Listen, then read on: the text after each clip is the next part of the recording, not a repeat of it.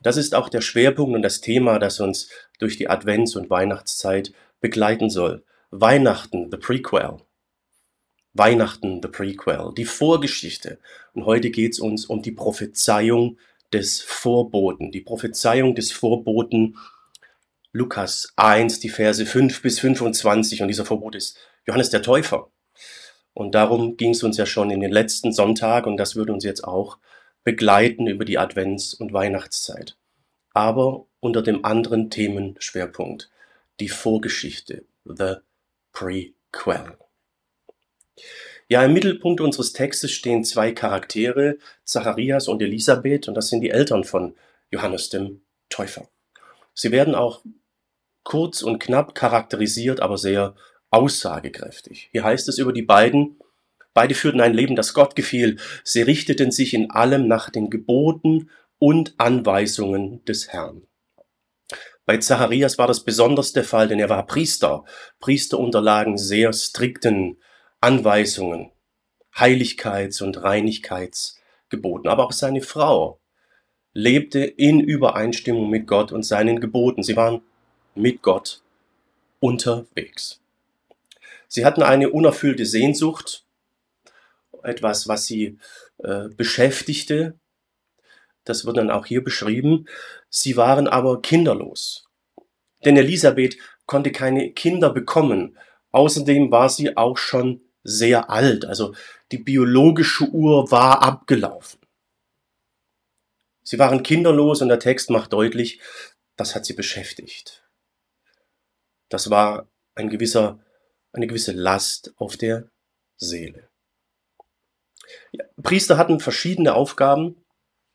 Dazu gehörten unter anderem, dass sie morgens und abends auf dem Altar im Tempel, im Heiligtum Weihrauch verbrannten, räucherten, und es gab immer mehrere Priester, die in einer Abteilung eingeteilt waren und Dienst hatten. Und wer ins Heiligtum geht, das wurde immer durch Los entschieden. Und der Text sagt, das Los fiel nun auf Zacharias. Und so ging er ins Heiligtum. So heißt es dann hier, so ging er in das Innere des Tempels, während das ganze versammelte Volk draußen betete. Da erschien ihm plötzlich der Engel des Herrn. Der Engel stand an der rechten Seite des Altars, auf dem der Weihrauch verbrannt wurde. Ja, und da ist Zacharias erstmal erschrocken, heißt es im Text. Und ich denke, wir können das gut nachvollziehen. Wer wäre da nicht erschrocken? Und der Engel spricht deswegen erstmal beruhigend mit Zacharias und sagt ihm dann aber auch die Botschaft, die er ihm überbringen möchte. Das haben wir dann hier in Vers 13, aber der Engel sagte zu ihm, hab keine Angst, Zacharias, keine Angst. Gott hat dein Gebet erhört. Deine Frau Elisabeth wird dir einen Sohn gebären den sollst du Johannes nennen. Dann wirst du voll Freude und Jubel sein. Also Gott hat das nicht überhört, ihre Sehnsucht. Er hat sie erfüllt. Oder er, er, er hört, er hat sie gehört und er wird sie jetzt erfüllen. Jetzt, nachdem die Zeit ja aber eigentlich abgelaufen ist. Nachdem sie viel zu alt sind. Aber jetzt ist es im Plan Gottes drin.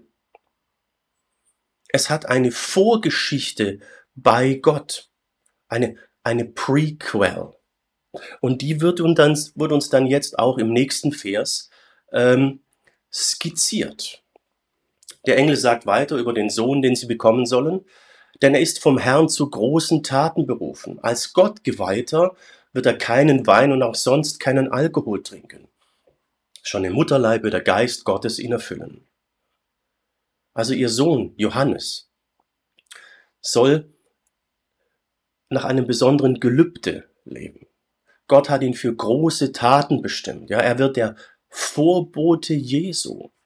Ihr Sohn wird Johannes der Täufer, der die Menschen auf das Kommen Jesu vorbereiten soll. Dazu wird er einen bestimmten Lebenswandel führen müssen. Kein Alkohol heißt es hier. Ne? Ähm, das ist so ein Gelübde, das wird in 4. Mose 6 beschrieben. Das Gelübde für den Naziräer, könnt ihr mal nachlesen. 4. Mose 6. Also er wird zeitlebens nach einem Gelübde leben. Und der Geist Gottes wird schon im Mutterleib mit ihm sein und ihn im Mutterleib erfüllen. Johannes der Täufer wird von Anfang an nach der Bestimmung Gottes leben und handeln. Das ist der Plan Gottes. Das ist die Vorgeschichte. Er soll der Vorbote Jesu werden. Und darum erfüllt er jetzt die Sehnsucht von Zacharias und Elisabeth, obwohl es von ihrer Sicht aus, von ihrer menschlichen Sicht aus eigentlich schon zu spät ist. Ausgehend vom Plan Gottes ist es aber nicht zu spät. Jede Geschichte hat ihre Vorgeschichte.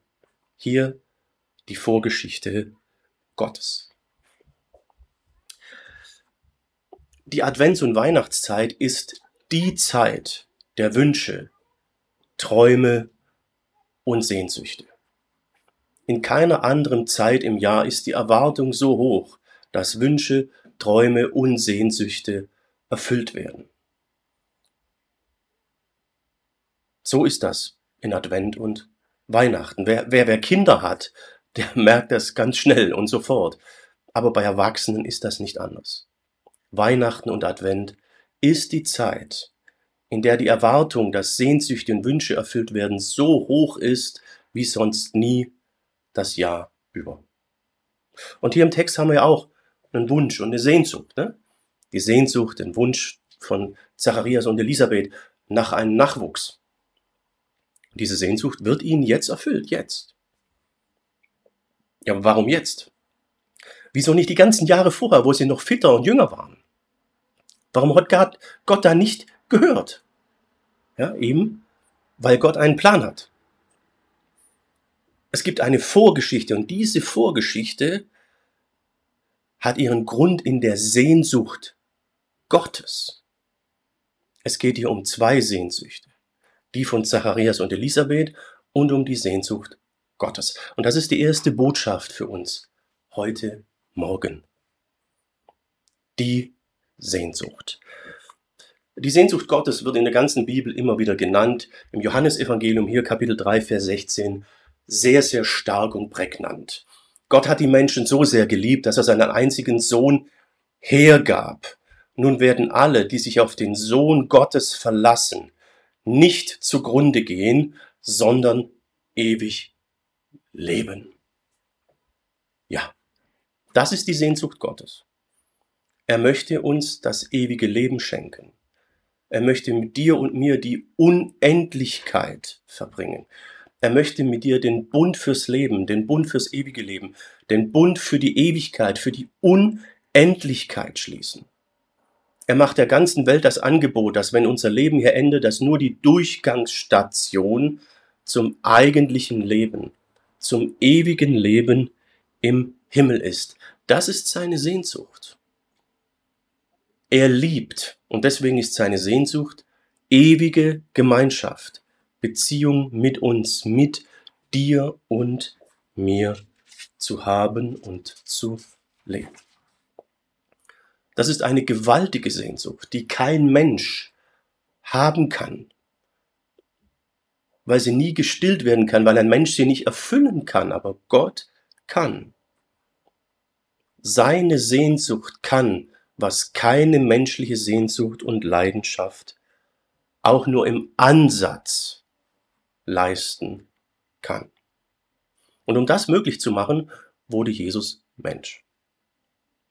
Und dass er kommen wird, wurde schon im Alten Testament Jahrhunderte vorher durch Propheten angekündigt. Altes Testament, erste Teil der Bibel. Und der letzte dieser Propheten, dieser Vorboten von Jesus, soll Johannes der Täufer sein. Das ist der Plan Gottes. Das ist die Vorgeschichte und darum erfüllt er jetzt die Sehnsucht von Elisabeth und Zacharias und schenkt ihnen einen Sohn. Er soll dann zu Johannes dem Täufer werden. Gott bindet Zacharias und seine Frau in seine Sehnsucht ein. Denn sie dienten ihr ganzes Leben dem Herrn. Sie wollten für Gott da sein, mit ihm leben. Und darum bezieht er sie jetzt in ihren Plan ein und erfüllt ihre Sehnsucht. Das ist die Vorgeschichte und das ist auch deine und meine Vorgeschichte. Aber ein bisschen, bisschen anders. Denn wir sind von Natur aus nicht fähig, wirklich in Übereinstimmung mit Gottes Willen zu leben. Wir sind nicht fähig, seine Gebote zu halten. Unsere Wünsche und Leidenschaften sind oft das Gegenteil von den Wünschen und Leidenschaften Gottes. Darum ist unsere Welt so, wie sie ist. Und darum erfahren wir oft so wenig, dass Gott unsere Wünsche und Leidenschaften erfüllt. Denn er gibt seine Leidenschaft, seine Sehnsucht nicht zugunsten von unseren auf. Das wäre fatal, denn dann würde er ja aufgeben, der ganzen Welt die Rettung anzubieten.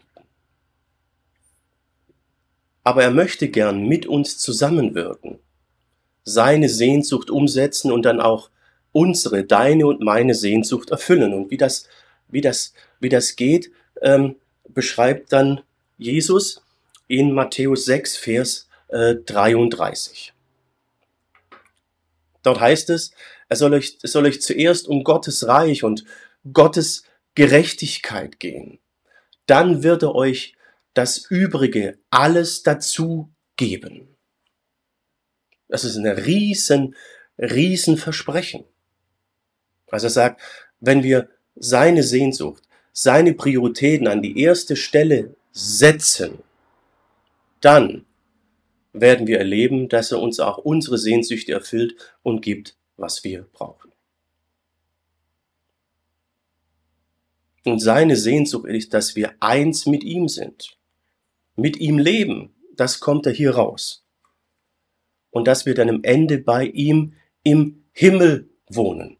Das hat er seinen Jüngern deutlich gesagt, hier in Johannes 14, Vers 2. Er sagt, im Haus meines Vaters gibt es viele Wohnungen und ich gehe jetzt hin, um dort einen Platz für euch bereit zu machen. Er kam in unsere Welt, wurde Mensch, starb am Kreuz und kehrte dann zurück in die Ewigkeit. Er wollte Bindeglied, Vermittler zwischen dieser Welt und der Welt Gottes sein, zwischen unserer Welt und der Vergänglich unserer Vergänglichkeit und der Unvergänglichkeit der Ewigkeit Gottes. Er möchte uns dort haben.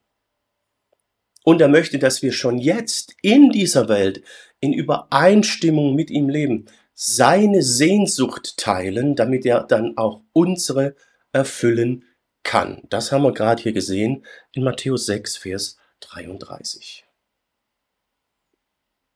Aber wie, wie kann das jetzt gehen? Wir können ja unsere Leidenschaften und Sehnsüchte nicht einfach ausschalten. Ne? Das erfahren wir hier im zweiten Teil unseres Textes. Da müssen wir nochmal Vers 15 und 16 angucken, wo es um den Auftrag von Johannes dem Täufer geht. Hier heißt es, denn er ist vom Herrn zu großen Taten berufen.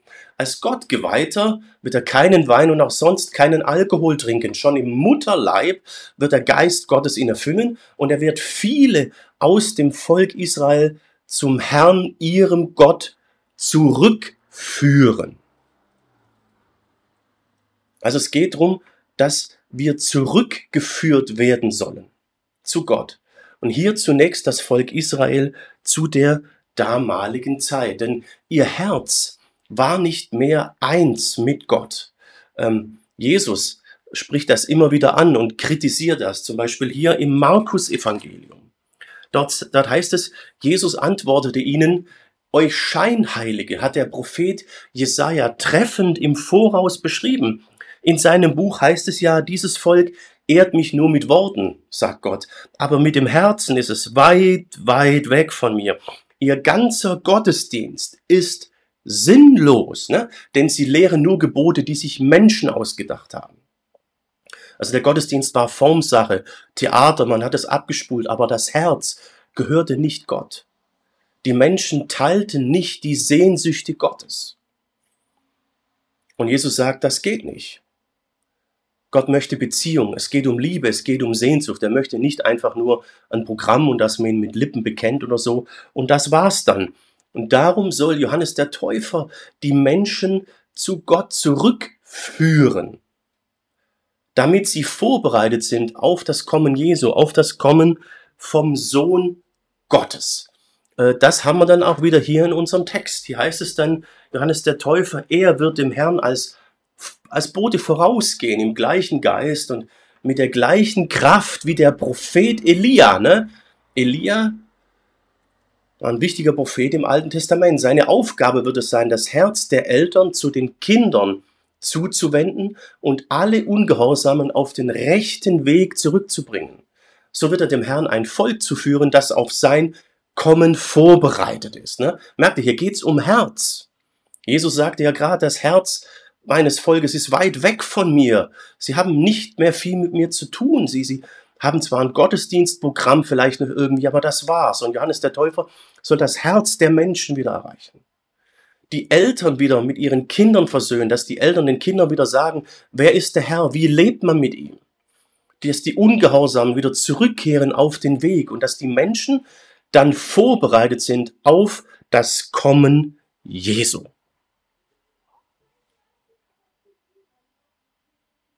Es geht um, dass das Herz eins wird mit Gott. Dann sind seine Sehnsüchte meine und deine. Und dann wird er auch deine und meine Sehnsüchte erfüllen. Vorbereitung. Es gibt ja immer wieder Sachen, auf die man sich vorbereiten muss. Ne? Ähm, Prüfungen, Tests, Klausuren, Wettkämpfe und, und, und. Wir kommen im Leben immer wieder an Punkte, da muss man sich vorbereiten. Manchmal reicht die rein praktische Vorbereitung. Ja? Man übt ein Diktat oder die Matheaufgaben oder die Abläufe im Sport, man trainiert, ne? das ist so praktisches Doing. Ähm, manchmal braucht man aber auch eine innere Vorbereitung, eine mentale Vorbereitung, um zum Beispiel den Leistungsdruck oder die Anspannung oder den, den Prüfungsstress in den Griff zu bekommen. Ja. Oft hängt die äußere praktische Vorbereitung, die innere mentale Vorbereitung sehr eng zusammen. Manchmal ist sogar die innere Vorbereitung das Entscheidendere. Weil sie entscheidet, ob das Äußere, das Doing dann überhaupt äh, funktioniert. Und das ist auch der Kern hier bei Johannes dem Täufer und seinem Auftrag. Er soll das Volk innerlich vorbereiten. Gottesdienstprogramm und, und, und, das war da. Sie haben religiöse Dinge gemacht, geopfert, Weihrauch dargebracht. Das war ja alles da. Aber das Herz war nicht bei Gott. Aber genau das ist, was Gott möchte. Er möchte dein und mein Herz. Er möchte das Herz der Menschen. Das wollte er schon damals. Und Johannes der Täufer sollte das Herz ansprechen, die Leute dazu führen, dass sie Einsicht zeigen, sich wieder Gott zuwenden, damit sie vorbereitet sind, innerlich vorbereitet sind auf das Kommen Jesu, auf das Kommen von Gottes Sohn. Die zweite Botschaft für uns heute, die Vorbereitung. Die Vorbereitung. Und die gilt damals, so wie sie damals galt, genauso auch noch heute äh, für uns. Da hat sich nicht viel verändert. Denn Jesus hat versprochen, wiederzukommen. Ja? Wir sprechen das ja im apostolischen Glaubensbekenntnis oft aus. Wir sagen, von dort wird er kommen, zu richten, die Lebenden und die Toten. Aber Jesus hat nicht viel Lust, Richter zu sein.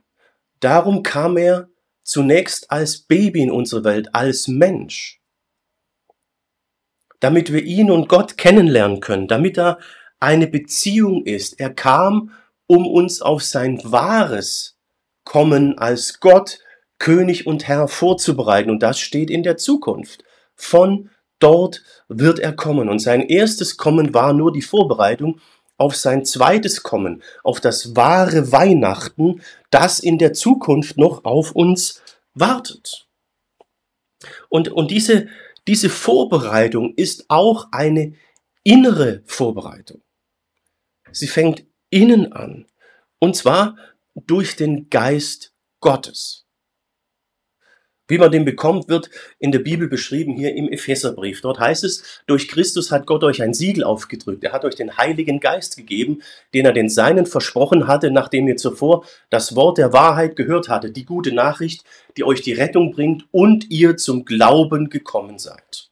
Also wer Jesus und seine Botschaft annimmt, ihr glaubt, ihr vertraut und dadurch Jesus annimmt, der bekommt den Geist Gottes der bekommt ein Siegelzeichen durch den Geist, diejenigen sind dann aus der Welt Gottes klar als Jesus Leute erkennbar.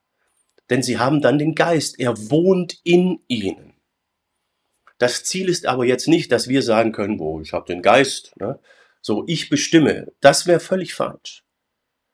Das Ziel ist, dass der Geist Gottes uns hat, dass er dich hat, dass er mich hat und uns äh, bestimmt, unser Inneres, unser Herz verändert, damit wir eins werden mit Gott und seiner Sehnsucht, seiner Leidenschaft. Das wird auch immer wieder beschrieben in der Bibel, hier in Römer 8, Vers 14, da heißt es, alle, die sich vom Geist Gottes führen lassen, sind Gottes Söhne und Töchter. Andere Übersetzungen schreiben sogar, die vom Geist Gottes getrieben sind, sind Gottes Söhne und Töchter. Die gehören zu ihm. Es ist also zu wenig, wenn du sagst, ich habe den Geist, der ist jetzt in mir. Nee, nee. Die Frage ist, hat der Geist auch dich? Gehört dein Leben Jesus? Bestimmt er dein Leben nach seinen Prämissen, seinen Leidenschaften? Dann wird er dich in seinen Plan einbeziehen und auch deine Leidenschaften und Sehnsüchte erfüllen. Das ist das, was wir ja gerade gesehen haben in Matthäus 6, Vers 33. Es soll euch zuerst um Gottes Reich und Gottes Gerechtigkeit gehen, um seine Dinge gehen. Dann wird er euch alles Übrige zusagen. Jetzt wissen wir, wie es dazu kommen kann. Indem wir Jesus und seine Botschaft annehmen. Ihm sagen, hier bin ich. Bestimme du mein Leben. Dring mit deinem Geist in mich ein. Ich möchte, dass dein Geist mich hat. Das ist der entscheidende Punkt. Und Johannes der Täufer sollte die Menschen schon darauf vorbereiten, denn er hatte der Geist, er hatte den Geist abgebot, heißt es ja. Das wurde nur sehr wenigen Menschen zuteil. Er sollte dazu führen, dass die Menschen umkehren dann ihr Leben Jesus geben und dann von Jesus seinen Geist bekommen. Und an dieser Botschaft hat sich von damals zu heute nichts geändert. Das ist natürlich jetzt ein bisschen eine kitzlige Sache, ja, dass man sich jemand anders anvertraut und die Persönlichkeit und die Sehnsüchte von ihm bestimmen lässt. Da braucht es Vertrauen, ne? Es geht um Vertrauen. Und das haben wir auch hier in unserem Text. Zacharias hatte ein bisschen Probleme mit dem Vertrauen. Genau genommen damit, Gott zuzutrauen, dass sie jetzt noch Eltern werden. Er hat ein paar Anfragen. Das zeigt sich dann auch hier, hier in unserem, in unserem Text. Da heißt es, Zacharias sagte zu dem Engel, woran soll ich erkennen? Woran? Dass es wirklich so kommen wird. Ich bin doch ein alter Mann und meine Frau ist auch schon in fortgeschrittenen Jahren. Das sind Zweifel, ne? Und das gefällt dem Engel gar nicht. Das haben wir dann hier. Der, Ant der Engel antwortete, ich bin Gabriel, der vor Gottes Thron steht. Gott hat mich zu dir gesandt, um dir diese gute Nachricht zu bringen. Was ich gesagt habe, wird zur gegebener Zeit eintreffen. Aber weil du mir nicht geglaubt hast, wirst du lange stumm sein und nicht mehr sprechen können, bis es eingetroffen ist. Ihr, ihr merkt bestimmt, dass Gabriel das ein bisschen persönlich nimmt. Ne? Er stellt sich hier mit Namen vor. Das hat man bei Engel selten. Er sagt, hey, ich bin Gabriel. Ich stehe vor Gottes Thron, ich spreche für Gott. Zieh nicht in Zweifel, was ich sage. Also Gabriel nimmt das persönlich, aber natürlich auch ausgehend von Gott. Und er gibt ihm dann auch ein Zeichen, dass das, was er sagt, eintritt. Ein Zeichen, das Zacharias wahrscheinlich nicht geschmeckt hat. Er wird stumm sein, er wird nicht mehr sprechen können bis der Sohn da ist, bis er geboren ist und Johannes heißt.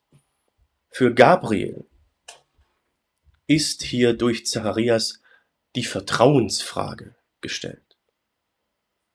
Und Zacharias lebt sein ganzes Leben mit Gott und er ist Priester. Und wenn ein Priester aus dem Volk Gottes die Worte Gottes in Zweifel stellt, ist damit die Vertrauensfrage gestellt. Darum reagiert der Engel hier sehr persönlich und sagt, ich bin Gabriel. Ich hoffe, ihr versteht die Brisanz und was da im Text im Hintergrund so mitschwenkt.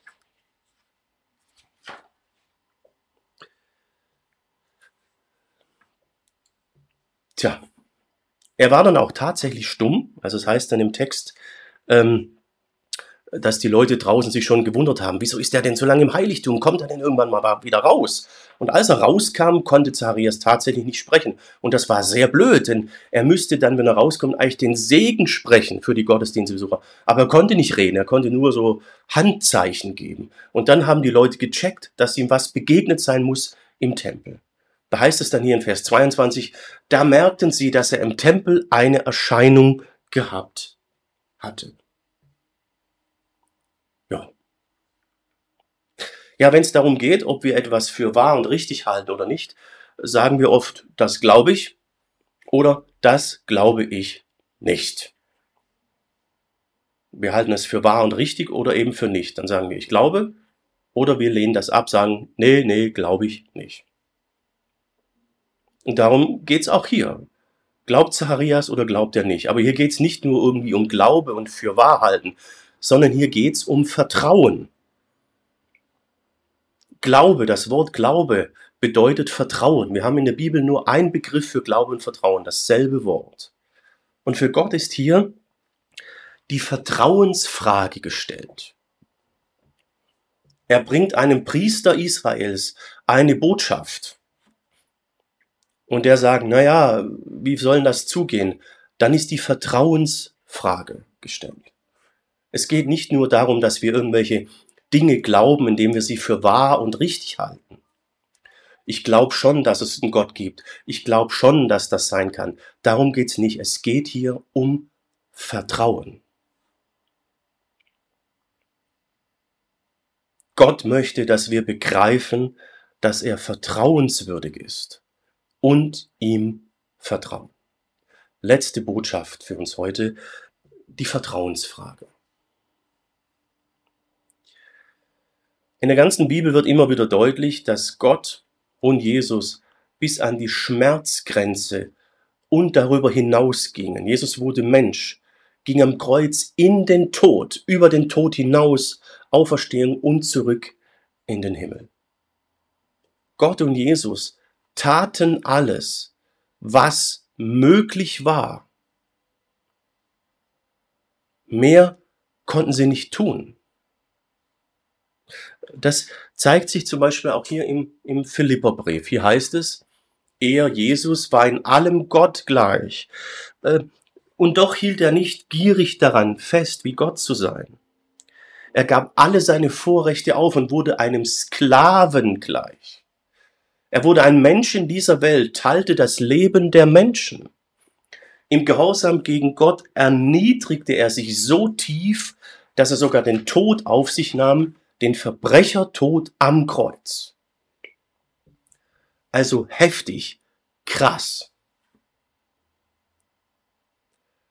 Mehr kann man nicht tun aus Liebe, aus Leidenschaft zu jemandem. Ne? Was hätte er noch mehr tun sollen? Er hat mehr getan, als jeder Mensch jemals tun kann und tun würde. Darum ist er der Meinung, dass er bewiesen und gezeigt hat, dass er vertrauenswürdig ist. Und hier prallen jetzt oft die Wahrnehmungen aufeinander. Wir kommen dann und sagen, ja, hey, zeig dich mir erstmal, ja? Und mach erstmal was, dann sehen wir, ob ich an dich glaube und dir vielleicht vertraue. Ja, es ist ein großer Wahrnehmungsunterschied. In Gott meint, Hallo, ich habe längst alles getan und gegeben. Da können sich gravierende Missverständnisse einschleichen. Natürlich muss Vertrauen wachsen. Eine Vertrauensbeziehung muss wachsen, aber es wird nicht funktionieren, wenn wir von oben herabkommen und sagen, hey, komm mal, beweis dich mir erstmal und dann vielleicht. Es gibt Beispiele in der Bibel, wo die Menschen so zu Jesus kommen, er lässt sich stehen, er steigt ins Boot und fährt weg. Wenn jemand so weit ging, dann ist er verletzlich. Dann nimmt er manche Dinge vielleicht persönlich und das sehen wir hier bei Gabriel. Und da war Jesus noch nicht ans Kreuz gegangen. Also wir sollten vorsichtig sein mit Vertrauensbeweisen und so nach dem Motto, mach erstmal was und dann überlege ich als Mensch, ob ich dich, den Herrn und Gott vielleicht in Erwägung ziehe. Ne? Das, das wird nicht funktionieren. Ich hoffe, das hast du verstanden. Der bessere Weg ist zu sagen, ich kenne dich nicht, wir sind uns noch fremd. Aber lass uns mal uns kennenlernen. Und da ist die Adventszeit eine gute Gelegenheit dazu. Rede mal mit Jesus. Es braucht keine förmlichen Gebete, ne? Das Herz ist entscheidend, haben wir gerade gesehen. Lest mal ein bisschen in der Bibel, eines der Evangelien, vielleicht Markus. Nimm dir mal Zeit in die Adventszeit. Markus ist das kürzeste Evangelium versuch dich auf der Beziehungsebene Jesus zu nahen. Denn Gott sagte ja, ich habe die Welt so sehr geliebt, dass ich meinen Sohn gab. Das ist der Grund, warum er manches persönlich nimmt, wenn wir ihm jetzt ein bisschen ungeschickt oder dumm um die Ecke kommen. Denn die Realität ist das, was hier steht. Das hat Gott und Jesus getan.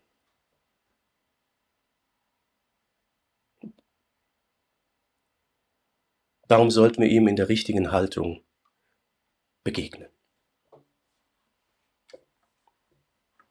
Er sandte Vorboten durch die Jahrhunderte. Er sandte Johannes den Täufer. Und dann sandte er seinen eigenen Sohn und hat ihn sogar geopfert, damit wir, wenn sein Sohn wiederkommt, wenn Jesus wiederkommt und sein Reich kommt, vorbereitet sind. Gott hat eine enorme Vorgeschichte in Kauf genommen, damit wir das ewige Leben haben können. Weihnachten, ja, die, die Vorgeschichte, the prequel, die Prophezeiung des Vorboten. Bist du bereit, dich vorbereiten zu lassen?